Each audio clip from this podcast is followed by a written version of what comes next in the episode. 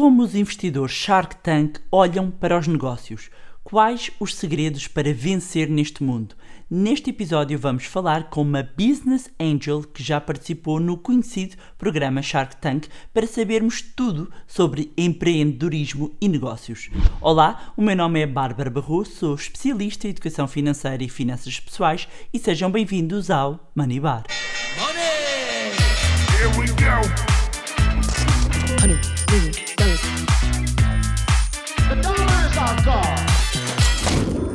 Foi a primeira mulher a construir um clube de Business Angel em Portugal, do qual é presidente, é também vice-presidente da Federação Portuguesa de Business Angels, é advogada, é empresária, é investidora, foi uh, uma Shark do programa Shark Tank em Portugal. E acima de tudo tenho o imenso prazer de ter aqui uma amiga e uma mulher que eu admiro muito, Isabel Neves, é um prazer ter-te aqui. Oh Bárbara, é um prazer também estar aqui, estar aqui contigo e falar sobre estas coisas que nos animam imenso e das quais nós gostamos muito, investimentos, startups, empreendedorismo, que são temas que, que me fascinam e que eu sei que também uh, te animam muito. Portanto, é um prazer estar aqui a falar contigo. E vamos tornar, acima de tudo, não é uma conversa, vamos tornar aqui uma uh, esta, esta, esta conversa, não uma entrevista, mas numa, numa conversa. E eu começava por te perguntar, porque é inevitável, portanto, começas no direito, a menina do direito vira para os negócios, como é, como é que isto acontece? Ou seja, para, para contextualizarmos e explicarmos aqui um bocadinho e também tu, que és uma mulher inspiradora, explicar aqui o teu percurso, como é que tu vais parar a este mundo, portanto, como é que começas?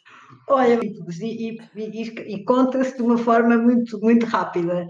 Eu nasci numa família de pequenos empresários, sou filha, neta, sobrinha uh, de pequenos empresários, cada um na sua área. Uhum. Fui criada desde muito pequenina, empurrada de uma casa para outra, percebes? Porque eu tenho, vou fazer 60 anos, portanto tens que reportar um, aos princípios da década de 60, onde havia uhum. muito pequeninos empresários, pequenos empresários que conseguiram, tal como o meu pai, tornar-se um, um self-made man e, portanto, conseguiu um, fazer a sua pequena empresa crescer numa altura em que a economia uh, tinha outra pujança e outra, uh, outra forma, não é? Mas uhum. eu sou filha de pequenos empresários, sou uh, neta e, como disse, eu passei a minha vida, uh, desde muito pequenina, a ser empurrada de uma casa para outra. E, portanto, habituei-me a ver toda Estava a gente... no ADN. Exatamente. E, por outro lado, para além de estar no ADN, eu, um, desde muito pequena, que fui chamada a desempenhar tarefas. Uh, os meus pais ou desempenhava tarefa em casa, tinha um, ano, um irmão com 5 anos e meio mais, mais novo do que eu e, portanto, era preciso ajudar em casa para a minha mãe poder estar no negócio com o meu pai, ou uh, tinha mesmo que ajudar em tarefas uh, na, na, nos negócios do meu pai. E o que é um facto é que eu, desde muito, muito, muito jovem, fui chamada desde estar à caixa até ajudar, ajudar o meu pai a, um, um, a preparar a documentação para mandar para o contabilista, sabe? Uhum. Eu fiz aquilo tudo. Acompanhava, a minha tia estava no negócio da moda e, portanto, dava imenso trabalho a mulheres um, que iam buscar trabalho e ela depois organizava para fornecer os armazéns de Lisboa. Eu vinha acompanhar a minha tia a fazer entregas, portanto, eu vivia neste mundo, eu cresci neste mundo. Uhum. E, e, muito novinha, o meu pai começou a dar-me tarefas um, de acompanhamento nos negócios e no acompanhamento à decisão. Um, okay. E eu participei imensas. Ele ia, ia, para feiras internacionais e eu ia com ele, íamos, uh, ia, ele ia a visitas profissionais a fornecedores estrangeiros, eu ia com ele, e portanto a minha vida foi isto. Eu andava a estudar, simultaneamente trabalhava e estava completamente integrada nos negócios. E teu pai foi a tua grande inspiração? Exatamente. Ainda hoje é o meu maior inspirador, o meu maior crítico o meu maior crítico, uhum. não no sentido negativo, mas uma maior uhum. inspiradora e uma maior crítica. É uma pessoa que está sempre uh, a dar-me conselhos e a dar-me orientações. Uhum. E estamos a falar de uma pessoa com 86 anos de idade, não é? Mas ele continua extremamente lúcido, extremamente ativo. Um, e a pior coisa que eu fiz na vida foi ter acabado com a empresa que nós tínhamos há 5 anos atrás. Já o meu pai tinha 80 anos, ok? Era uma empresa de. Era uma empresa na área, da, na área do fornecimento alimentar. Uhum. Uh, e, portanto, meu pai fornecia géneros alimentares para restaurantes, hotéis, eh, refeitórios de empresas, enfim, foi uma, uma, uma empresa com alguma dimensão. Um, e eu tive, eu era sócia do meu pai, fui sócia do meu pai durante muitos anos, até há cinco anos atrás, a altura em que decidimos finalmente as empresas e hum, com muita pena dele. Mas isto para te dizer que, e continuando, tu perguntaste-me porque é que eu fui para Direito, não é? Sim. Bom, e então um, eu, eu sempre trabalhei, como disse, fui dei explicações, fiz traduções, trabalhava com o meu pai. Depois, o meu pai, na altura, tinha, a princípios dos anos 80, tinha uma empresa já com alguma dimensão nesta área que eu te acabei de falar, okay. e, e eu, eu fui trabalhar para essa empresa como entrei uh, como office girl e um, quando acabei o meu curso, com 23 anos de idade, ah, entretanto eu fui para Direito. Por que é que eu fui para Direito? Perguntam muitas vezes. Olha, porque uh, na, no meu tempo, uh, mais nova que eu, no meu tempo não havia a diversidade de cursos que há hoje. A oferta de cursos superiores era muito mais limitada. Tínhamos o direito, uhum. tínhamos a história, tínhamos as línguas e literaturas modernas, e depois tínhamos os cursos de ciências. Uh, e, portanto, a oferta era muito limitada. E eu, na altura, tinha que decidir letras ou ciências. E eu, na altura, não tinha jeito nenhum para a matemática. E, portanto, tudo o que era matemática, eu, eu afastava. E, portanto, dentro de letras, dentro da área de letras, o curso que me parecia que, tiver, que tinha uma maior abrangência cultural, eu até uhum. uma, uma maior possibilidade de me dar um background que depois daria para fazer muita coisa, era o direito. Mas eu, quando fui para direito, nunca pensei ser advogada. Uh, fui para direito e ciências jurídico-económicas. E, portanto, o que é que eu ambicionava? Eu ambicionava fazer uma extraordinária carreira internacional em relações uh, comerciais, em relações económicas internacionais. Para que eu acabo o meu curso em 1985, uh, exatamente na altura em que Portugal estava a assinar os acordos de adesão à CEE, e, portanto, eu imaginava-me a ir para Estrasburgo estudar e fazer uma carreira internacional e ir para relações económicas internacionais. Esse era, assim, o meu sonho, uh, uh, eram as minhas perspectivas. Okay. Acontece que na altura em que eu acabo o curso e que me licencio uhum. em, jurídico, em Ciências Jurídico-Económicas, em 1985, foi exatamente numa altura em que a empresa onde eu trabalhava com o meu pai um, tem ali uma grande reviravolta e ele, há uma clivagem entre ele e os sócios. E, portanto, o meu pai decide ou compra ou vende. E quando digo comprar, até porque ele era o patriarca, era o sócio, enfim, que tinha fundado a empresa, a empresa era, um, era mais um filho, um filho. O meu pai imaginava que comprava os sócios e que eu ficava ao lado dele a fazer crescer a cana mais. Nessa altura eu digo, não, não, não é este o meu sonho, não é esta a minha perspectiva, eu quero ir para Bruxelas, eu quero ir para Estrasburgo, eu quero estudar para fora e eu quero fazer uma carreira em termos daquilo que eu imaginava que seria o mundo das relações económicas internacionais, ainda por cima com uma CE para desbravar, não é? Uhum.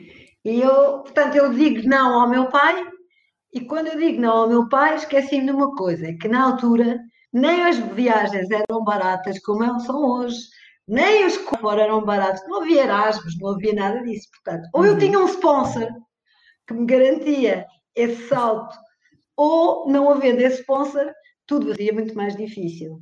E, portanto, ao não, ao meu não, eu também tive um não uh, de, da pessoa que me poderia ajudar a dar esse salto. Bom, e portanto, eu de um momento para o outro, com o cursinho nas mãos um, ehm, e com a impossibilidade de viajar e de tirar curso na Universidade Livre de Bruxelas, como eu queria fazer,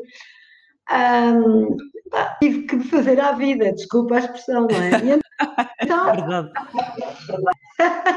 então, opa, resolvi deitar a mão a várias coisas, designadamente fazer advocacia. Bom, uh, e fiz. E, entretanto, um, engraçado é que, como eu já trabalhava há muitos anos uh, com o meu pai e tinha imensas uhum. relações comerciais e tinha, conhecia imensas pessoas, não foi difícil na altura uhum. estar a ter logo clientes. E na cima, numa área que eu gosto, que é clientes empresariais. Uh, e, portanto, muito rapidamente comecei a fazer uma de, de, de, clientes e a ter os meus clientes e comecei a entrar nisto e olha, estou cá há quatro anos, não é? Profissionalmente. Ou seja, porque tu mantens a tua atividade Nunca advocacia. Uhum. Nunca alarguei. Depois alarguei os meus horizontes para outras áreas, já iremos falar nisso, uhum. mas perguntaste pelo direito, eu estou-te a responder porque eu direito. Sim, sim, sim. sim. Uh, eu, foi uma entrei nisto, primeiro estranhei, como é que se diz? Primeiro entrei, primeiro estranhas, depois, depois Depois estranhas, exatamente. Eu nunca me imaginei como advogada. Uh, o que eu acho é que comecei a trabalhar e ainda hoje, 36 anos depois, eu tenho clientes que começaram comigo nessa altura. E é muito engraçado eu ver hoje empresas que atingiram a uma dimensão que quando eu comecei a trabalhar com elas, eram pequeninas, não é? Eram empresas que, que eu cresci com elas. É muito engraçado. Eu trabalho, eu trabalho como advogada. É óbvio que a minha advocacia é uma, é uma advocacia mais de consultoria estratégica do que uma advocacia de barra. Uh, há, há, colegas meus que dizem que advogado é só aquele que anda de toga debaixo do braço. Uh, eu não tenho essa perspectiva. Um, e eu sou, ou mais de consultoria de apoio a empresas do que propriamente aquela na barra todos os dias. Também faço, obviamente, e também vou uhum. quando é preciso, mas, mas sou mais de gabinete, sou mais de consultoria estratégica e depois, como todo este envolvimento empresarial, um, este meu contacto empresarial, acabo de fazer aqui uma advocacia holística, estás a ver? porque tenho, um, sim, sim, sim, tenho não só a área jurídica, mas também um, o meu know-how em termos empresariais, de, de gestão empresarial, de, e portanto acabo por ter aqui uma, uma visão muito holística estratégica. E pronto, mantive até hoje essa atividade. E como claro é que entram depois, os business eh, angels? Ou seja, como é que entra aqui esta parte de negócio e como se é calhar... Que então? Tá bem. Explicar o que é, que é um business angel. Vou-te explicar. O business angel é alguém que um, investe em negócios um, com alto potencial de inovação, como é óbvio, com alto poder de escalabilidade e que investe o seu capital, mas também e sobretudo aquilo que se chama o smart money, ou seja, uhum. O seu know-how, o seu conhecimento, a sua expertise numa determinada área, a sua rede de contactos, ou seja, dá tudo de si, não investe só capital, não põe lá só o dinheiro, há um envolvimento pessoal de conhecimento, de know-how, de transferência de conhecimento, de abertura de oportunidades, enfim, uh, há, um investimento pessoal também, não é? Uh, e nós entramos normalmente numa fase muito early de, de, dos projetos. Depois um, somos os primos, tirando as Family, Friends and Fools, somos aqueles que entramos uh, logo a seguir. Isto é, como eu costumo dizer, isto é como um rio, não é? o rio do uhum. investimento, o rio do financiamento, vai-se fazendo com vários caudais. Primeiro entram os dinheiros da família, dos amigos, dos, dos capitais próprios, e depois há uma fase em que é preciso mais capital e entram os business angels, mais tarde podem entrar as venture capital, podem entrar business angel e venture capital, fundos, uma série de coisas. Isto é um rio que vai aumentando o caudal à medida das necessidades de desenvolvimento do projeto. Os business angels são aqueles que investem numa fase inicial, numa fase em que a necessidade de investimento ainda é relativa, uh, relativamente baixa. Que a nossa capacidade de investimento é a capacidade de investimento numa venture capital ou de um fundo de investimento, não é? Estamos a falar de pessoas que investem o seu próprio dinheiro. Uh, não, uhum. Enquanto as venture capital faz, fazem fundraising uh, através de fundos ou através de, uh, de, de, de, instituições, de organizações ou de, de instituições, nós, Business Angels, o dinheiro que angariamos é o nosso próprio dinheiro. E, portanto, investindo individualmente ou investindo em grupos de Business Angels, é o nosso dinheiro uh, que, em vez de investirmos em ações ou em, em, commodities, ou seja, o que for que tu ensinas nas tuas, uhum. nas tuas lives, nós investimos em startups. É?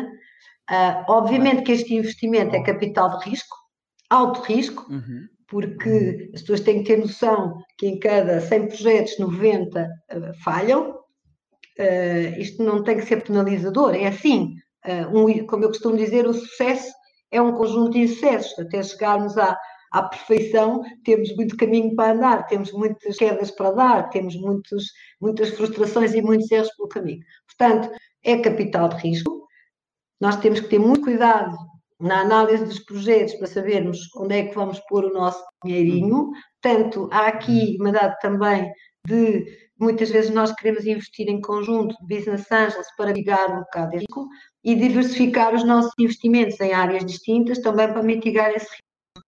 Mas mesmo assim, eh, há de Mas facto como é, qual, é que foi o teu, qual foi o teu primeiro é que- investimento? Onde é Olha, que o meu primeiro investimento é muito engraçado. Como é que tu estavas-me a fazer uma pergunta que é interessante, como é que eu, como é que eu descubro Como é que faz a transição? Sim, sim, sim. Faço transição, ok. Bom, portanto, eu começo a trabalhar como advogada, mas obviamente o ADN, no ADN está cá hum, a questão das empresas. Eu nunca deixei de ser sócia do meu pai. O facto de não ter trabalhado com ele depois em determinada altura, ou não ter continuado a trabalhar com ele, hum, não impediu que eu continuasse a ser só do pai, portanto, continuei a ser sócia, era, era só, só como, era uma, uma sociedade familiar, portanto, isso continuei sempre.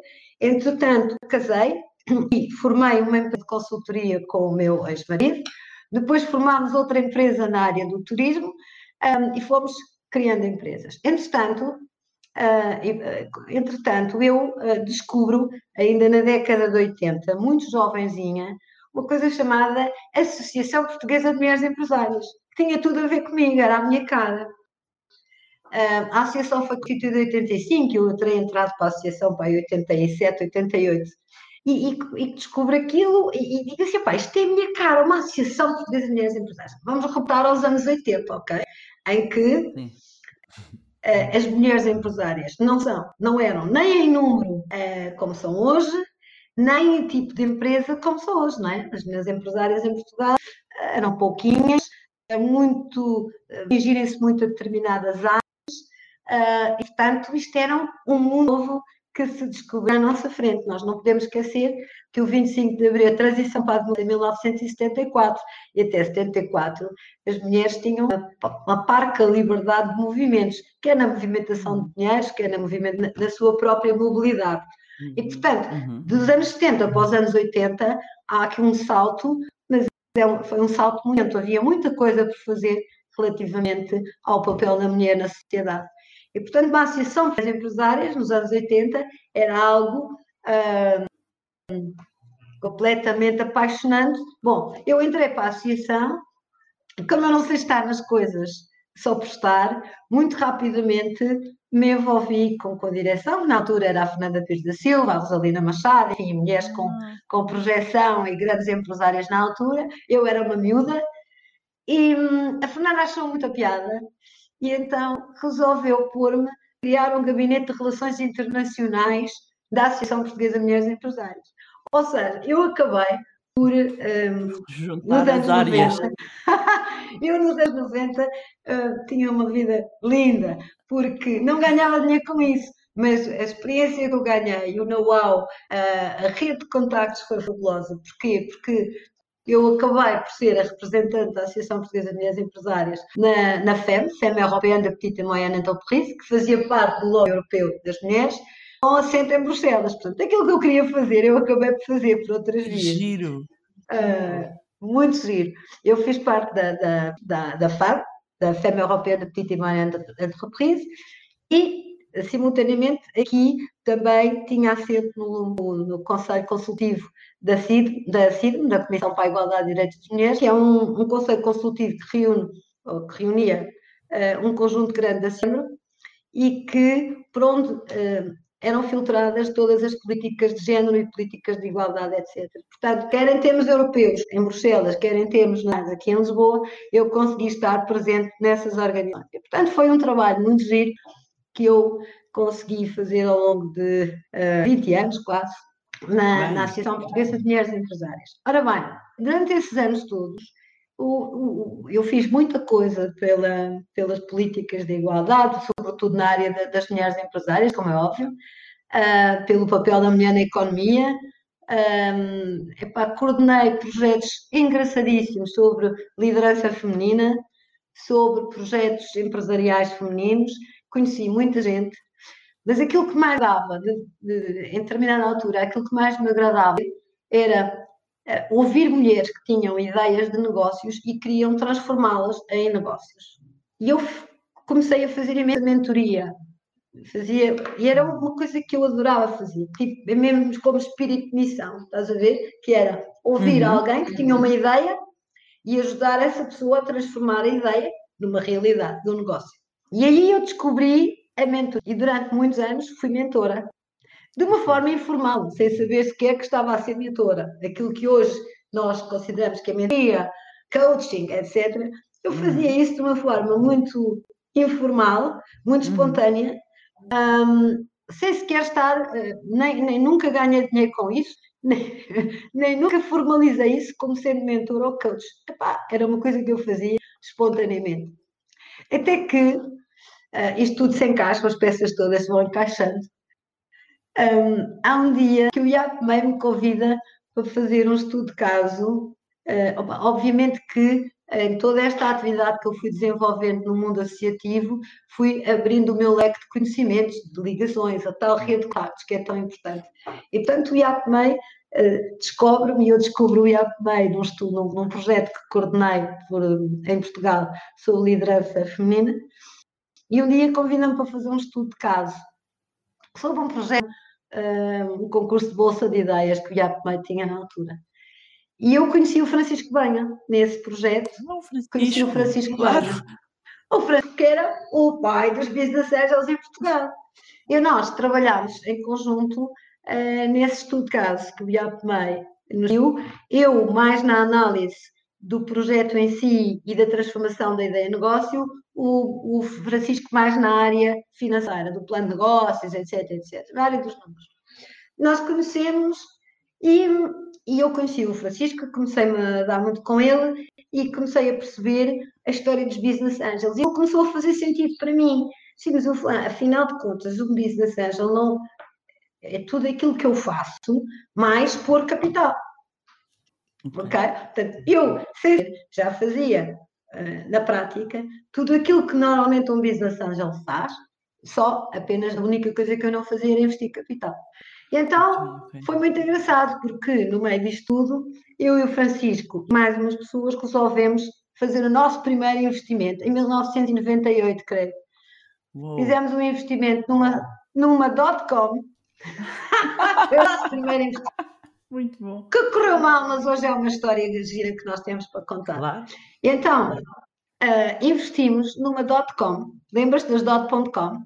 Então não, que, que arrebentou um nos anos 2000 depois. Exatamente, mas foi muito engraçado, porque era genial. E vou-te dizer, no fundo, uh, 20 anos depois, nós temos a mesma ideia com um sucesso tremendo, porque aquilo era um Alibaba português. Ah, ok. Que era um portal para vendas de negócios e serviços e publicidade para a diáspora portuguesa no mundo. Ok. Apareceu okay? antes de tempo. Portanto, muito antes de tempo. Ok? Portanto, eu, aquele projeto uh, foi o meu primeiro projeto como business investir capital, know-how, etc, etc, que fiz exatamente com o Francisco, foi um flop monumental porque o segundo fugiu. Agora, que a ideia era boa, uh, não tenhas a menor dúvida, tá tão, foi tão, era tão boa que foi validada com o sucesso do Alibaba. Não é? Claro. Sim, sim, no sim, fundo era um portal, era um portal para a diáspora portuguesa uh, no mundo. Era muito, muito interessante. Foi o nosso primeiro investimento, deu, deu-nos com os burrinhos na água e depois, olha, andávamos por aí a fazer coisas giras pelo empreendedorismo. Entretanto, ele começou-me a picar muito para, para que eu fizesse um clube Business Angels dentro da Associação Portuguesa de Mulheres Empresárias. Ou seja, criasse um clube uma associação de mulheres dentro da própria ação, o que era uma ideia muito engraçada, que era conseguir atrair mais mentoras e investidoras pudessem apoiar projetos nascentes de mulheres mais novas. E, portanto, íamos aqui buscar as, as duas coisas.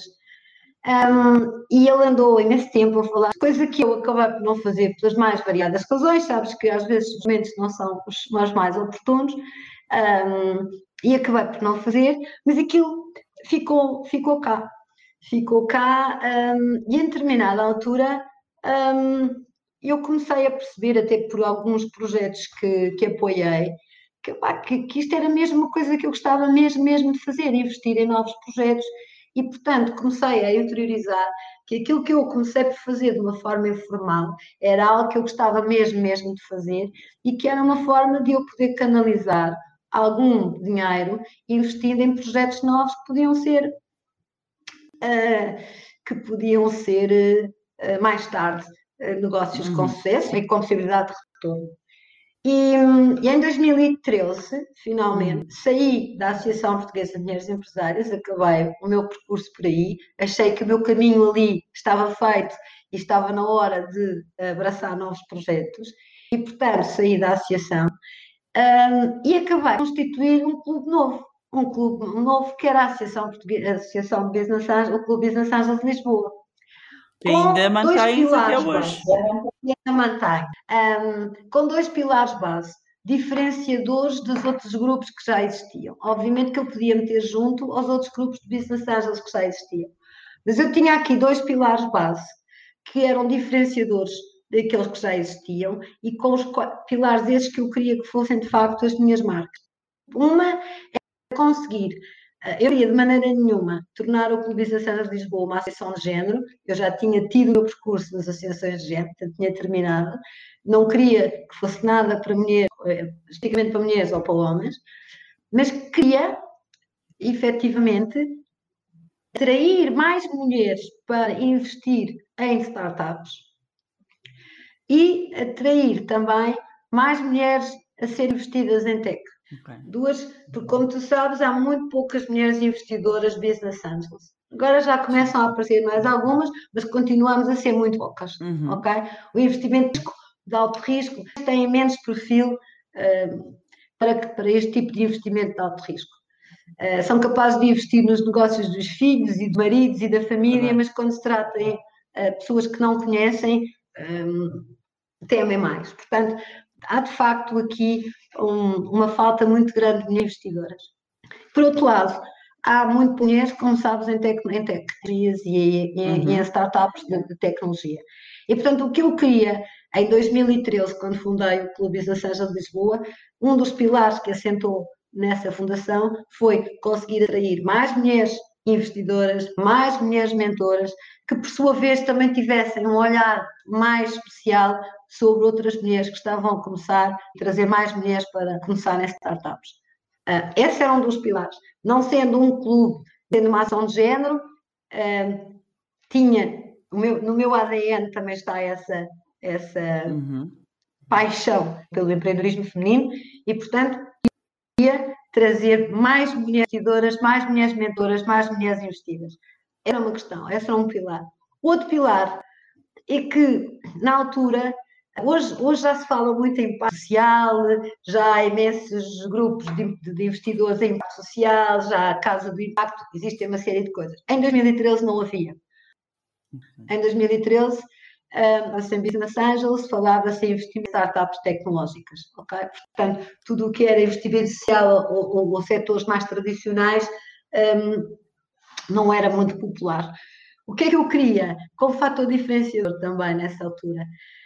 Trazer o conceito de Business Angel e este tipo de investimento para negócios mais tradicionais ou em setores mais tradicionais, com valores mais pequenos, com tickets mais pequenos, uhum Uh, e que é um que... ticket mais pequeno para, para quem nos está a ver. Ah, eu, eu, eu, vamos lá ver.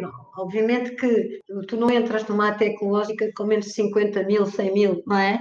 Agora, uhum. se for num setor, uh, num setor mais tradicional ou que não seja tão tecnológico ou que possa ser um investimento de impacto, tu consegues fazer com, de, mesmo que seja em grupo, 10 mil, 20 mil, numa fase inicial. Portanto, Estamos a falar de tickets, os valores de entrada, certo? Uhum. Portanto, um dos pilares que também que eu, no qual eu fundei a criação do Clube Business Angel de Lisboa era também olhar ou trazer este conceito de Business Angel para outras áreas que, sendo mais tradicionais ou em setores mais tradicionais, obviamente com alto elevado, com alto potencial elevado valor de inovação, não é?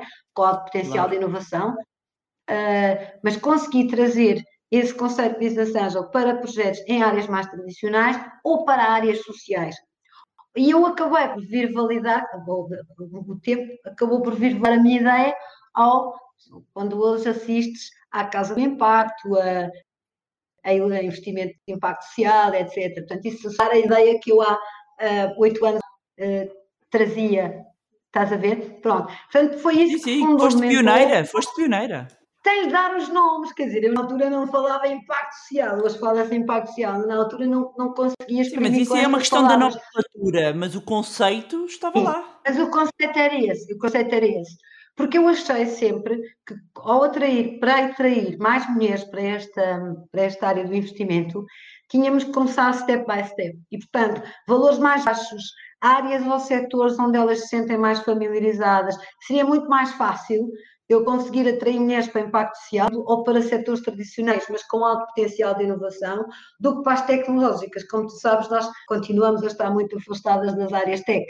Uh, não só uhum. como uh, não só como empreendedoras, como também como investidoras. Uh, as áreas tecnológicas assustam um bocadinho mais. Portanto, toda essa envolvência que eu quis criar quando, quando fundei o Clube Business Angels Lisboa, em boa hora, não estou nada arrependida, tenho a melhor das relações com todos os Business Angels que conheço. Aliás, sou vice-presidente da Federação Nacional de Business Angels, sou a única no meio de homens que eu gosto muito deles, dou muito bem com eles e nunca tive problema por ser mulher, nem eles comigo. E, e, é ótimo que eh, haja cada vez mais mulheres também inspiradas por ti, e eu sou uma das mulheres que, que, hum, que me sinto inspirada por ti. Há aqui um ponto importante que é mais visível, ou seja, Uh, a Isabel, minha querida amiga Isabel, é subejamente conhecida neste meio, subejamente conhecida. Mas há aqui um ponto, Isabel, tu sabes que é o Shark Tank, não é? Portanto, o Shark Tank, uh, a televisão, não é? Uh, ainda por cima num, num, num dos ah. grandes canais, passava na SIC, veio dar uma visibilidade. A Isabel participou, foi na segunda edição, não foi? Foi na segunda edição, eu na edição, tive, na primeira edição tive muito medo da exposição pública e, portanto, fiquei lá muito quietinha. É óbvio que é, óbvio que eu já era conhecida, porque um, o Shark Tank, um, Shark Tank primeira edição, já não tenho bem ideia, 2014, 2015, eu já tinha o Clube Business Angels de Lisboa, portanto já muita gente conhecia, sabia que eu fazia isto, um, mas eu tive muito, muito medo da visibilidade, da exposição mediática. Um, sempre tive que ficar no meu então cantinho, o que, as pessoas vão, é que as pessoas vão dizer. Bom, no segundo fui, no segundo fui, um, Obviamente que fui, não só porque já me sentia mais confortável, também conheci, nós temos vida, temos períodos na nossa vida pessoal que perturbam um bocadinho a nossa vida profissional e a nossa exposição. Eu no segundo fui, não só porque estava no melhor período da minha vida pessoal e comigo mesma, mas também, que, e devo dizer, que tive o ok dos pares. Eu já estava na altura na, na, na FNABA, na Federação Business Angels, na Federação Nacional de Business Angels, e uh, coloquei a questão aos meus pares se, um, se eles achavam bem. Toda a gente me empurrou e disse: vai, vai ser fantástico e nós estamos cá para te apoiar. E, portanto, uh, no segundo fui. E, no fundo, uh, foi um marco importantíssimo na minha vida, porque essa visibilidade, essa notoriedade que a participação num, num programa televisivo te dá, um, essa, essa mediatização um, obviamente pode ter pontos negativos, eram aqueles que eu temia uh, quando não entrei no primeiro, mas tem outros muito positivos. E para mim foi muito positivo, porque no fundo veio dar uma notoriedade e uma visibilidade a uma coisa que eu já fazia no Clube Business Angels, na FNABA, por aí fora, mas deu-me uma notoriedade um, muito grande e as pessoas, o grande público, digamos, ficou a conhecer-me ficou a conhecer mais que eu já desenvolvia, mas que ficou na televisão, não é? Um, Sim, e é, é importante porque é a questão das mulheres, não é? Porque mesmo lá fora, não é? E, e, e, sempre que olhamos lá fora, vemos ali espelhado, não é só em Portugal, que é, são maioritariamente investidores homens e depois eh, menos mulheres. Uh, e, e, e, penso que também foi importante uh, mostrar, uh, temos também uh, business angels, mulheres cá, para o grande público, volto a dizer, porque obviamente que a Isabel já é subejamente conhecida uh, na área, mas para o grande público. Ia-te perguntar então, quantos negócios investiste do Shark Tank? Sabes? Ah, sei. Sei, oito do Shark Tank investi em oito projetos. Um, eu devo-te explicar uma coisa que as pessoas têm que, as pessoas hum. têm que, que nos estão a ouvir e que provavelmente gostam destas coisas de empreendedorismo e de investimento têm que perceber.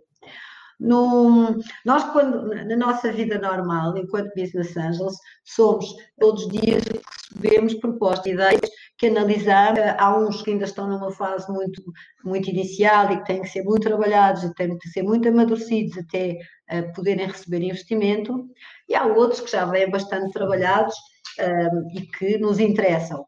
Ainda assim, nós temos que fazer todo um trabalho de due diligence para perceber um, para perceber, para conhecer a equipa, para perceber se a equipa de facto tem capacidade para levar aquele projeto para a frente, se, para perceber a concorrência, uh, para perceber uh, se o modelo de negócio está feito, se os valores que nos estão a pedir uh, são efetivamente aqueles que são necessários para desenvolver aquele projeto, se ficam muito aquém do que vai ser necessário ou se está muito além do que precisam enfim, há todo um trabalho que tem que ser feito. Nós tomamos a decisão de investimento. Isto não é chegar aqui e olha, tenho aqui uma ideia fabulástica e nós pomos logo o dinheirinho à frente. Não, eu acabei de dizer há bocadinho que o dinheiro, um, os projetos, 90% dos projetos falham por um motivo ou por outro. Às vezes há, há projetos muito bons, mas que ainda não estão no momento certo para o mercado. Olha o que eu te falei há bocadinho do Exatamente. portal para a diáspora portuguesa.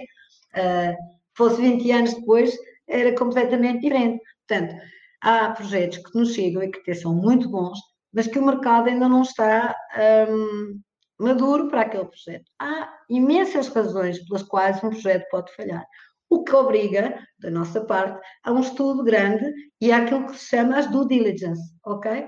Uhum. Portanto, no Shark Tank, eh, a coisa era ao contrário.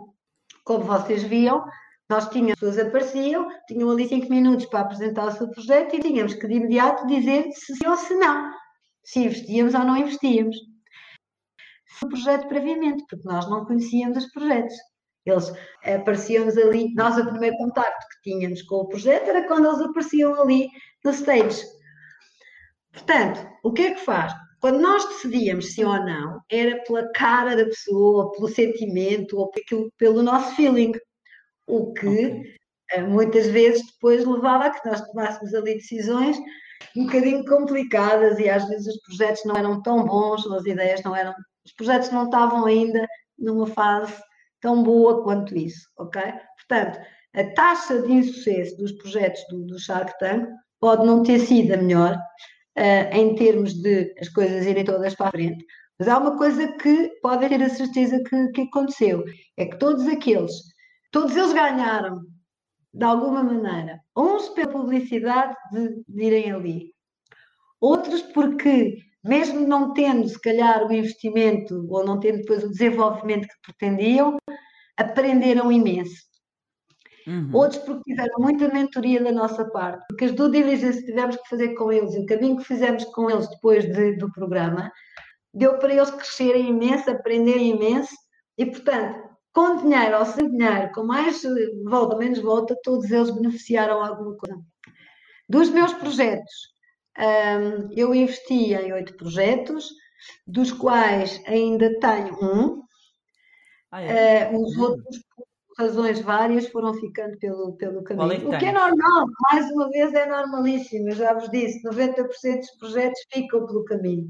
Portanto, ter em oito, ter um, não está mal. Não está um mal. ótimo rácio. Está dentro da média. Está ótimo, está dentro da média. Mas aprendi imenso com eles, aprenderam imenso comigo e, e pronto, e, e, está dentro daquilo que é, que é normal acontecer. Tomara eu uhum. em todos os projetos ter, ter um qual é que mantens? para um. Claro. O fio da qual cortiça. é que mantens daí do Shark Tank? O fio da cortiça. Ah, uh, eu investi numa numa empreendedora que tinha desenvolvido uma patente para a criação de um fio de cortiça com que se pode trabalhar, é mais, eh, pode tricotar, pode, é, um, é um tecido.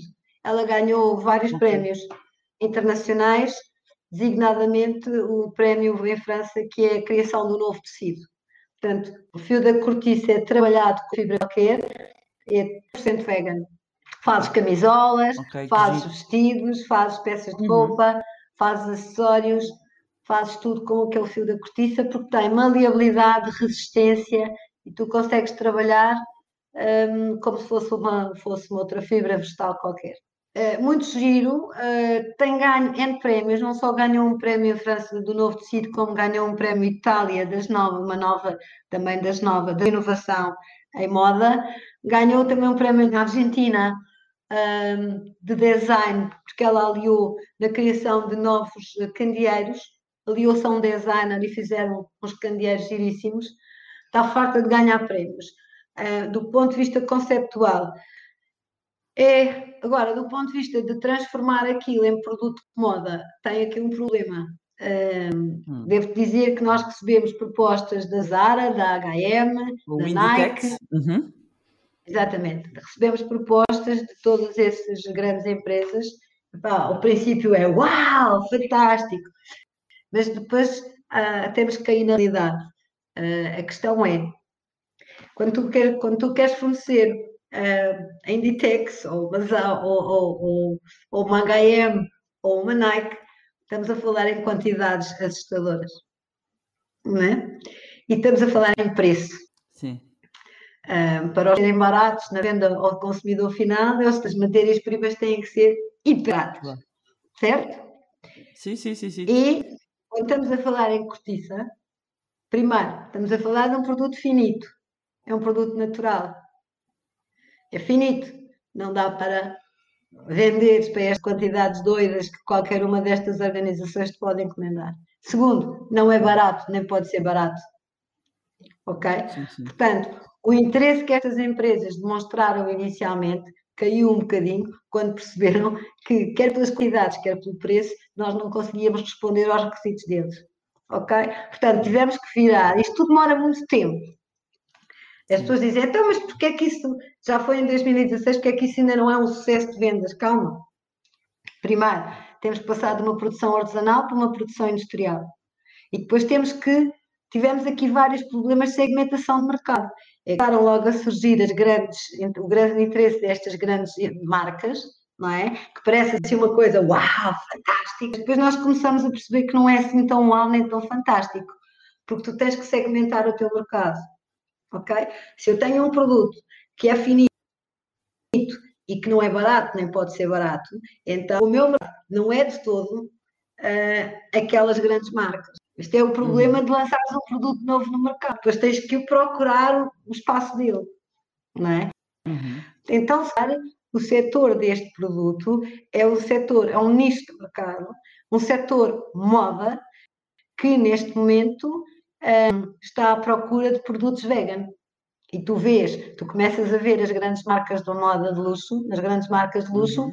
a utilizar imensos materiais vegan na confecção de malas, sapatos, e portanto tens de posicionar, se calhar, para aquele mercado, que é um mercado que uhum. paga caro, uh, e obviamente o mercado luxo tem, uh, vendes menos, menos quantidade e paga muito mais, certo? Uhum. Portanto, certo. tens que procurar, um, tens que segmentar um produto destes, tens que o segmentar aqui neste tipo de segmento de mercado. Agora, temos que entrar nesse mercado. E entrar nesse mercado não é fácil. Não é de todo fácil. Tens que estar muito bem posicionado internacionalmente, tens que convencer os designers dessas marcas a utilizar o teu produto.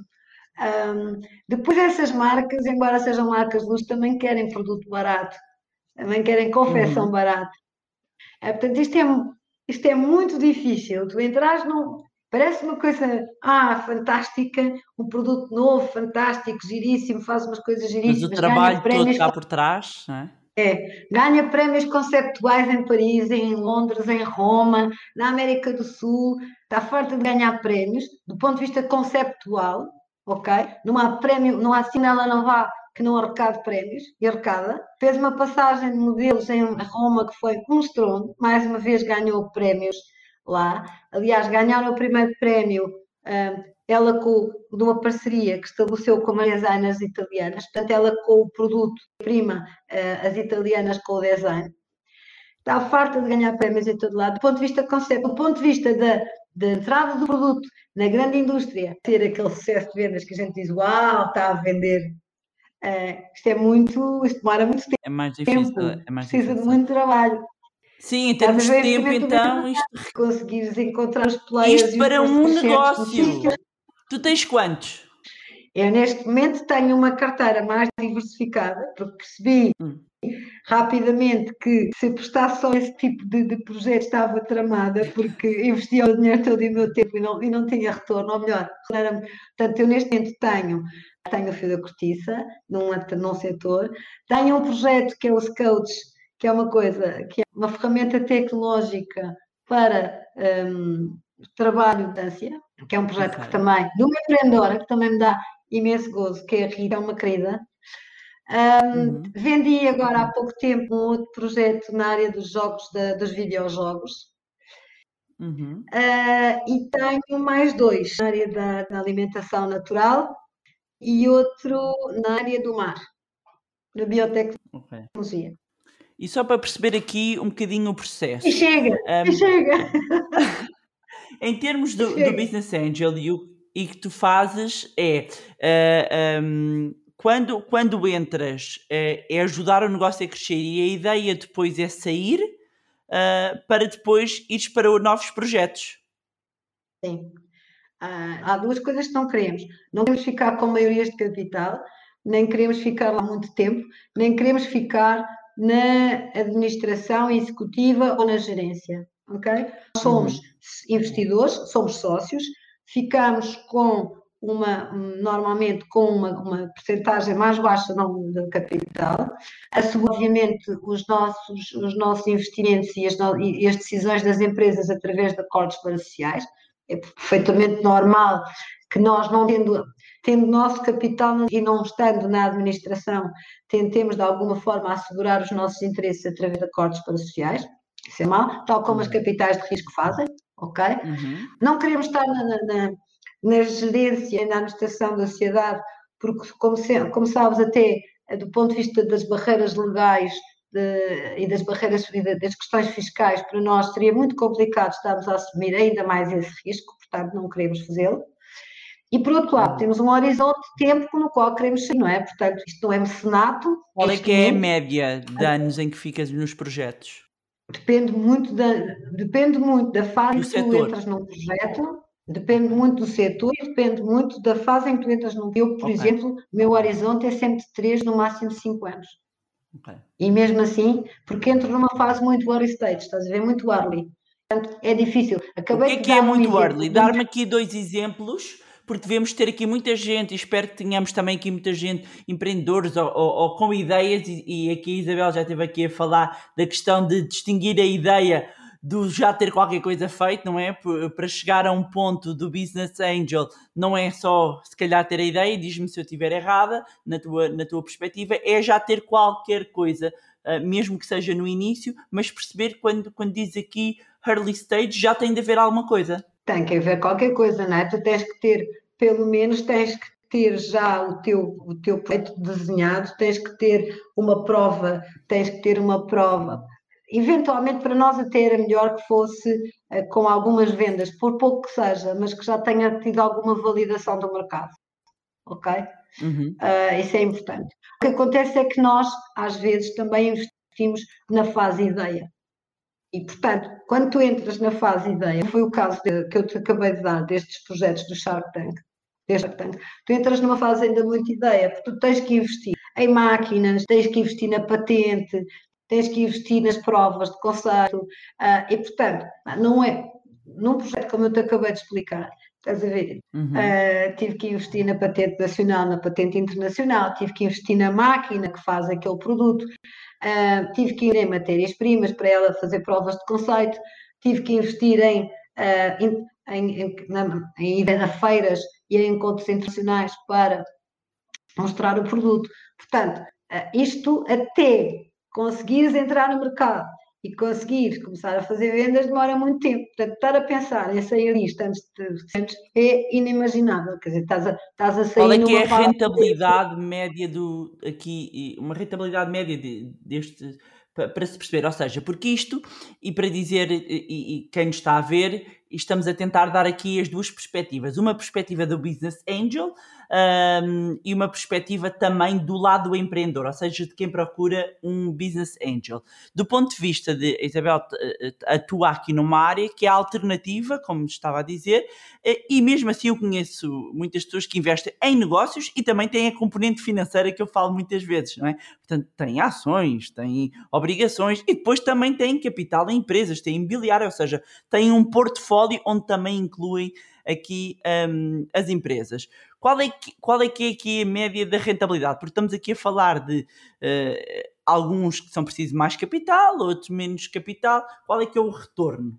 Bárbara, em primeiro lugar, eu não aconselho ninguém a ser business angel sem, sem ter outro, no seu portfólio de investimentos outras coisas mais seguras. Nós estamos a falar em capital de risco. Okay? Primeira questão. Segunda questão, um, estar a um retorno um, antes de 3 a 4 anos é muito difícil, ok? Muito difícil. Não quer dizer que seja impossível, até acontece muitas vezes, mas uhum. é preciso uma sorte imensa, não é? Imagina, eu vou-te explicar, eu, por exemplo, investi num, num projeto de videojogos que uh, investi num, num, ano, a seguir estava a receber posta de êxito 5 vezes aquilo que eu lá pus. Fabuloso! Claro. É? Portanto, pode acontecer, efetivamente, o projeto ser tão bom e ter a sorte de, eh, de, de, de alguma grande empresa ou algum, algum tubarão daquelas empresas que dominam o mercado quererem dar aquilo e é fabuloso. Claro. Epá, pagam-te cinco vezes aquilo que tu puseste lá. E portanto, eu no hum. ano tive uma, cinco, uma rentabilidade de cinco vezes aquilo que investi. Mas depois é? estavas a dizer, houve muitos outros que falharam, não é? Portanto, Exatamente. equilibrar portanto, isto Aqui o segredo, aqui o segredo é um, não pôr os ovos no mesmo cesto, diversificar ao máximo o portfólio dos investimentos em startups que fazes. Fazes numa tech, tens que fazer num setor que, que, que seja mais. Uh, tenha um, um potencial de ser comprado ou ter um desenvolvimento. Estás a ver? Tens que, tens que fazer aqui um. Sim, sim, um sim, é tal e qual um como no, no, portfólio de investimento financeiro. Exatamente. Portanto, nós temos Exatamente. que. Porque, Exatamente. porque no fundo é a economia real, não é? E assim a gente sabe, este tem um potencial, mas este tem outra reação normalmente quando a economia está mais a abrandar. Portanto, uh, apesar de ser capital de risco, vocês procuram mitigar também o risco. Tem que ser, senão é loucura. Estamos a dar, como te digo, a taxa, a taxa de insucesso é muito alta. É, tu tens uma taxa de insucesso muito alta e depois tens a sorte que aquele um ou dois que, que tem sucesso estrondoso que, que vai Compensa. rentabilizar o, o, o, todo é? Uhum. Eu fiz oito, oito negócios do Estado, não é bem, não é o melhor exemplo, porque como te disse, sim, sim. nós tivemos ali muitos projetos que não foram devidamente mastigados e que ainda estavam muito incipientes, Opa, porque tens que pensar que o Shark Tank é um misto de uma coisa que é muito interessante, mas... Entretenimento, é claro. É uma televisão, pronto. Portanto, não é o melhor exemplo.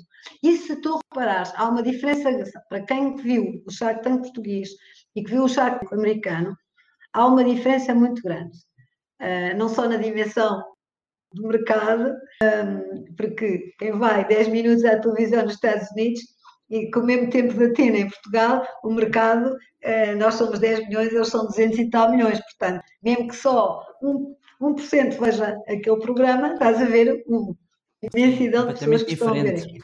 Mas não é só isso. Se, se, nós formos analisar o tipo de projetos que normalmente vai ao Shark Tank americano, são a maior parte deles, ou uma grande parte deles, não digo todos, mas uma grande parte deles são projetos que já existem e que já têm vendas. E que, portanto, irem ali é, uh, irem ali e receberem um investimento é um, é um choque enorme, portanto, aquilo é um alavar de vendas doido. Portanto, não só resultados muito mais rápidos, um, aqui uma grande a maioria dos projetos que foram ao Chartan português eram projetos ainda muito, a maior parte deles ainda nem vendas tinha. Portanto, tinhas que fazer uhum. tudo até eles irem para o mercado.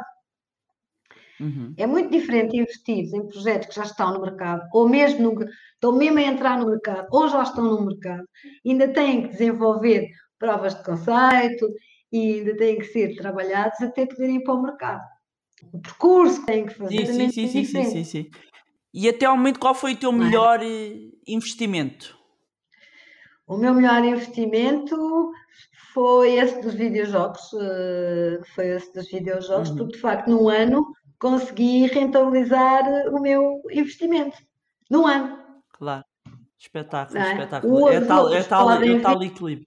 Pronto, os outros, eu posso vir a ter uma rentabilidade muito boa, mas que só vai ocorrer uh, pá, dentro de um ou dois anos. Por exemplo, este dos scouts, uh, este dos uhum. scouts que eu acho muito giro e que acho que isto podia ter tido um empurrão enorme com o Covid, uh, está a demorar um bocadinho mais tempo do que nós prevíamos. Porquê? Porque é preciso ensinar um bocadinho ao mercado. É quase que tens que ensinar ao mercado que existe aqui este produto novo, estás a ver? E convencê-los que este produto é muito bom e que eles têm que o comprar. E isso tem o seu timing. Claro. E quando chegam então os empreendedores, quais é que sentes, já tens uma vasta experiência, quais é que sentes são as principais necessidades? Ou seja, quando chegam é o quê? É capital? É mais mentoria? É o estruturar? Nós, nós, nós fora disto está ligado, falamos muitas duas, mas eh, gostava que explicasses aqui, eh, porque isso também é um insight. Eu mais à frente já te peço aqui uns insights eh, para fechar. Mas eh, quais é que são as principais necessidades? Tu tens projetos muito bons que estão muito bem procurados, muito bem estruturados, que já sabem, têm umas equipas muito boas Epá, e não estão, precisam mesmo é de investimento para irem para a frente, para terem investimento para poderem ter a capacidade para desenvolver produto e ir para o mercado. Ah, tu tens, uhum. tens projetos que te já um, prontinhos. Precisam de dinheiro, uh, é isso? Precisam de dinheiro.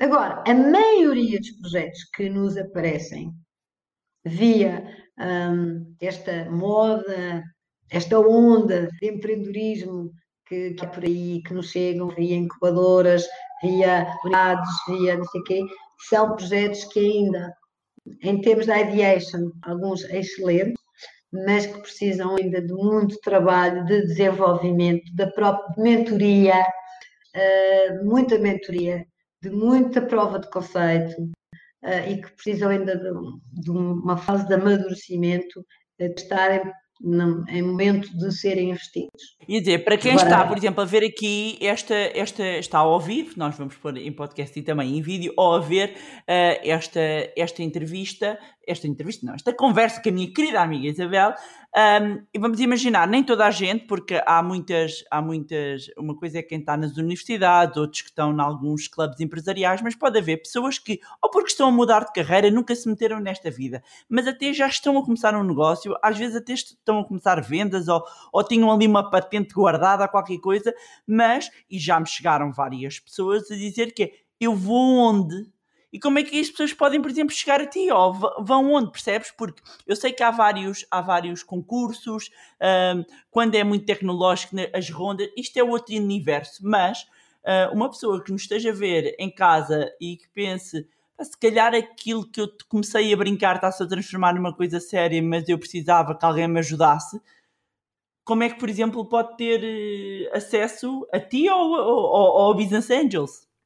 Olha, um, ainda ontem estava a falar com a Ana Marques, que é a nova diretora da, da Rede Nacional de, de, de, Incubadoras.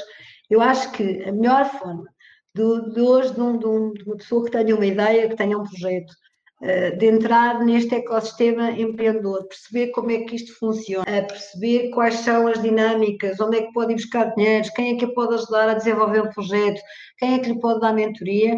Uh, ou seja, entrar neste ecossistema, a melhor maneira atualmente que eu vejo é eh, uma incubadora, seja fisicamente, seja virtualmente, porque a incubação pode ser feita mesmo, mesmo em termos uhum. virtuais, tendo acesso a todos os serviços que são proporcionados pela, pelas incubadoras, não é? Designadamente aos mentores, a quem ajuda a fazer. Se está numa fase ainda de muito, de, ainda muito ideation, ainda muito de ideia, de precisar desenvolver a ideia, a melhor coisa que tem que fazer é através do Startup Voucher. Há neste momento uns vouchers, o, startup, o chamado Startup Voucher, que as pessoas podem candidatar-se, ainda quando está numa fase muito ideia, uh, e a Startup Vossa permite ter acesso a uma bolsa de mentores, a uma bolsa de, uh, de, pessoas que podem ajudar a estruturar a ideia, a fazer um plano de negócio, a desenvolver provas de conceito por aí fora. Muito bem. Se a pessoa já tem mais do que a ideia, se já tem uh, a ideia, o projeto mais desenvolvido e já numa fase mesmo de criação de empresa, um, eu acho, aconselho a que a pessoa um, entre numa incubadora, seja para incubação física, seja para incubação virtual. Existem cento e tal incubadoras pelo país fora. Não há região hum. nenhuma que não tenha incubadora, só ver a única que não tem é a guarda. Um, em todos os conselhos existem mais do que uma incubadora e essa entrada na, na, nas incubadoras permite, de facto, este acesso ao ecossistema empreendedor e que as pessoas conseguem perceber como é que tudo isto funciona, como é que tudo isto se intercruza, como é que pode ter acesso um, não só aos mentores, não só às pessoas que podem ajudar a construir os, os projetos, mas também um, às fontes de financiamento, seja ela de business angel, seja ela de capital de renda, de venture capital, seja ela de, de linhas de crédito, de financiamento, de fundos estruturais. Uhum. Uh, há uma panóplia de, de, de fundos e de, e de dinheiros. O que eu acho que neste momento não falta é dinheiro. As pessoas não sabem como é que o irem buscar, mas, eh, mas uhum. parece que não há assim muita falta de investir. Portanto, é uma questão de se meter nesta, nesta linguagem e neste mundo do ecossistema empreendedor, as pessoas conseguem perceber onde é que devem, as portas é que devem bater para desenvolver as suas ideias. Um, como te digo, a incubadora é uma, uma, boa porta de entrada e hoje as coisas estão a funcionar bastante melhor do que funcionavam uns anos. O Startup Foster, para quem tem ideias e para quem ainda está numa fase de ideation, uh, também pode ser um instrumento extremamente interessante. Ok, então nós vamos também procurar e deixamos aqui o link na descrição sobre, sobre uh, este Startup Voucher. Agora, para terminar, ia-te pedir que deixasse assim alguns conselhos, um, dois ou três, os que quiseres, conselhos para quem queira começar a empreender ou queira abrir o, o seu negócio. Que conselhos é que uma pessoa tão experiente como tu uh, uh, pode deixar? Olha, o primeiro é que as pessoas não devem guardar os projetos e as na, na gaveta, acho que os devem deitar cá para fora e tentar, experienciar um, e não ter medo de ousar e ter medo de correr riscos, porque quem não corre, quem, como se diz em bom português, quem não arrisca, não petisca. E as pessoas têm que perder o medo de errar, o medo, de crítica. Um, eu acho que essa é um, esse é um conselho que, que eu deixava aqui. Não tenham medo de experimentar. É, do, é da tentativa e do erro que o caminho se faz. Portanto, acho que devem mandar cá para fora. Se a ideia for boa, excelente. Se a ideia não for boa, ficará pelo caminho. A primeira ideia que nós temos pode não ser exatamente aquela que vai sair, mas se calhar o diamante vai-se lapidando, a pedra bruta vai-se lapidando até sair o, o, diamante. Portanto, às vezes aquela primeira ideia pode não ser uh, definitiva, mas se trabalhada, provavelmente pode ser uma coisa muito interessante. Portanto, eu acho que as pessoas devem experimentar e devem ousar e devem avançar. Essa é uma, uma questão, um, um conselho. Segundo conselho, Ninguém disse que esta vida é fácil e, portanto, se estão à espera de ter uma vida tranquila, um, esqueçam, porque vão entrar no caminho das pedras. Do caminho das pedras, que às vezes fazem doer muitos pezinhos uh, e fazem chorar, mas também podem proporcionar momentos de grande alegria e de grande êxito e de, e de nós nos sentimos muito, muito connosco próprios porque conseguimos. Um, e, portanto, é um caminho não é fácil, é um caminho que exige muita, muita resiliência. Um, não há férias pagas, não há subsídios de férias, não há subsídios de maternidade, uh, há o gozo de se fazer aquilo que se gosta e de se construir aquilo que efetivamente se sonhou. Uh, mas não há rede, esqueçam as redes. Portanto, uh, da mesma forma que eu digo que não, deve, não, não devem guardar projetos na gaveta, devem usar também digo que devem pensar e analisar se de facto têm um perfil empreendedor ou não. Outro conselho que eu tinha deixar, o que eu ia deixar aqui, que é uma coisa que eu noto, um, é que nós temos muito a mania de copiarmos os projetos dos outros. Ah, aquele fulano teve sucesso, eu vou fazer igual. Por amor de Deus, diferenciação, diferenciação, diferenciação porque o êxito dos negócios, nós, o mundo está carregado de coisas, coisas iguais, e portanto aquelas que têm sucesso são aquelas que são diferenciadoras, são aquelas que fazem a diferença e o valor acrescentado resulta dessa diferença. E as nossas ideias podem ser muito boas, mas têm que responder a necessidades do mercado ou oportunidades. Portanto, pense a vossa ideia, qual é a necessidade do mercado que vocês vão satisfazer ou qual é a oportunidade que então foi detectada.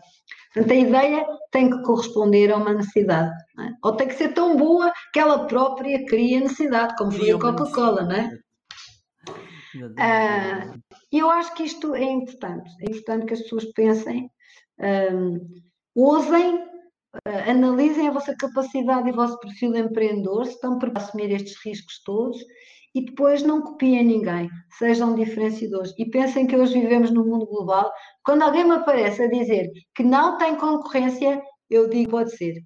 Epá, alguma coisa, alguma coisa se passa aqui, porque é muito difícil hoje no mundo global nós não conhecermos ali mais ao lado um projeto que pode não ser exatamente igual, mas que vai satisfazer a mesma necessidade ou a mesma oportunidade. E que grandes ensinamentos, querida Isabel, que nos deixaste aqui, que deixaste aqui à nossa audiência. Nós somos duas pessoas que nos adoramos falar, as duas, adoramos estes temas, portanto estaríamos aqui uh, uh, horas. Uh, é verdade. Portanto, acima de tudo, agradecer a quem esteve aqui a, a acompanhar uh, esta, esta conversa pedir-vos uh, uh, também que é o único pedido que nós fazemos aqui é que uh, subscrevam aqui este, este vídeo ou podcast onde estiverem a ouvir e que partilhem também com aquele amigo ou aquela amiga que estava, está a precisar de ouvir estes, estas dicas e estes ensinamentos. E nós, Isabel, nós encontramos, nós continuamos aqui a falar e agradecer-te uma vez mais a tua disponibilidade para,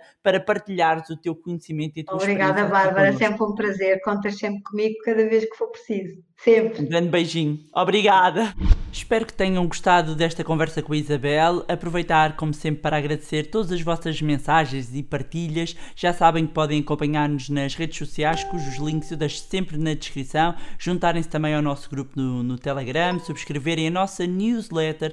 Não se esqueçam também de subscrever o podcast onde estiverem a ouvir e deixem também uma avaliação no iTunes para que mais pessoas tenham acesso a conteúdos de literacia financeira. Se gostaram do conteúdo e acham que vai ser útil a outras pessoas, partilhem. Quanto a nós, encontramos-nos no próximo Money Bar. Money! Here we go. Honey,